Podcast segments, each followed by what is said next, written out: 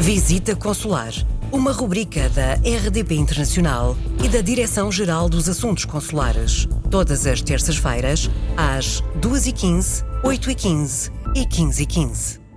Bem-vindos a mais um Visita Consular com o embaixador Júlio Vilela, diretor-geral dos Assuntos Consulares. Hoje vamos falar de chave móvel digital. De resto, tínhamos prometido, Sr. Embaixador, que iríamos falar desta chave móvel digital. Não é propriamente um meio de autenticação eh, que seja exclusivo, longe disso, da vossa área de intervenção, porque ela, esta chave móvel digital tem outros usos, mas também na sua área ela pode ser muito útil. Assim é, aliás, será cada vez mais útil e necessário também aos portugueses no estrangeiro. Eh, a chave móvel digital eh, é um meio de autenticação que permite eh, o acesso a vários portais públicos e até privados, e estamos a falar aqui desde a autoridade tributária, como por exemplo as instituições bancárias, e é também utilizada no estrangeiro por parte já dos serviços consulares. Uh, estou, por exemplo, a pensar eh, numa matéria que será abordada seguramente no programa, como, por exemplo, o agendamento de atos consulares por via eletrónica, que também é possível com a móvel digital.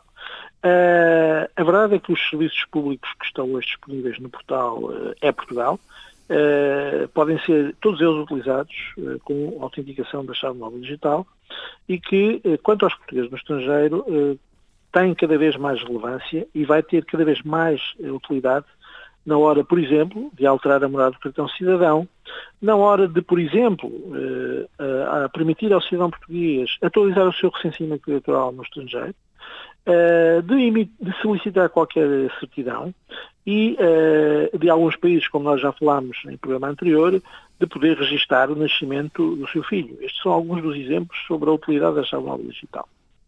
Ela permite também a assinatura digital dos documentos eletrónicos, eh, com a mesma validade jurídica de uma assinatura feita à mão.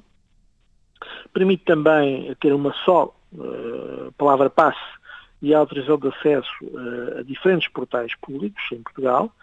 E, portanto, a pessoa com a chave móvel digital poderá facilmente, por exemplo, consultar a sua situação contributiva junto à Segurança Social Portuguesa, acedendo ao Segurança Social Direta. Uh, e uh, ela basicamente o que faz uh, é uma utilidade com quatro dígitos que associada ao número de telemóvel e ao número de cartão cidadão permite ao fim e ao cabo uma dupla autenticação. Uhum. se porventura a pessoa não tiver a chave digital, ela pode sempre utilizar as funções do seu cartão cidadão com um leitor de cartões. Esta chave, uh, é só, esta chave móvel digital, obviamente, é, vale para os portugueses que residem uh, em Portugal e aqueles que estão no estrangeiro. Exatamente, vale uh, da mesma maneira para ambos e até os cidadãos estrangeiros, no futuro próximo, poderão passar a ter também acesso à chave móvel digital. E como é que eu posso ter esta para, chave? Sim. para ativar a chave móvel digital online, deve fazê-lo, obviamente, através do portal disponível, o portal autenticação.gov.pt, ou também o pode fazer junto dos serviços consulares, mas não é obrigatório a deslocação aos serviços consulares.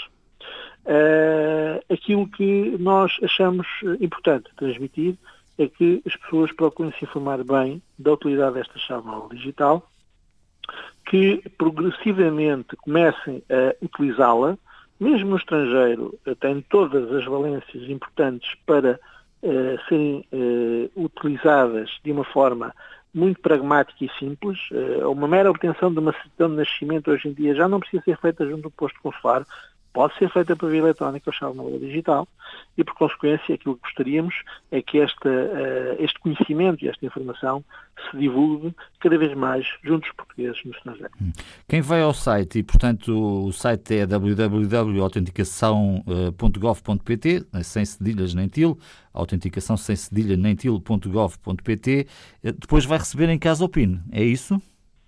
Uh, receberá o PIN em casa, se porventura estivermos a falar de alguém que uh, venha a necessitar uh, para esse efeito e não tenha ainda recebido a carta PIN. Normalmente, com a emissão do cartão, recebe-se a carta PIN. Isso é o suficiente para, ou com o leitor de cartões, do, que permite a leitura do chip do cartão, pedir a chave digital, ou, não tendo leitor de cartões, pode, através deste site, uh, obter a chave móvel digital.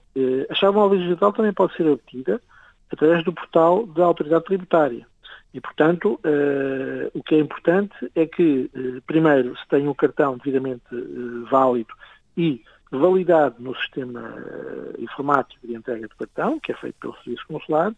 Segundo, é que tenha um telemóvel ativo, que quando normalmente se solicita o cartão, se costuma facultar ao funcionário consular que atende os portugueses.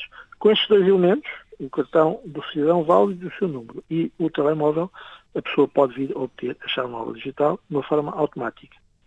Muito bem, Sr. Embaixador Júlio Vilela, ficamos por aqui. Se tem sugestões eh, para esta rubrica, escreva-nos para visitaconsular.rtp.pt. Visita Consular, uma rubrica da RDP Internacional e da Direção-Geral dos Assuntos Consulares. Todas as terças-feiras, às 2h15, 8h15 e 15h15.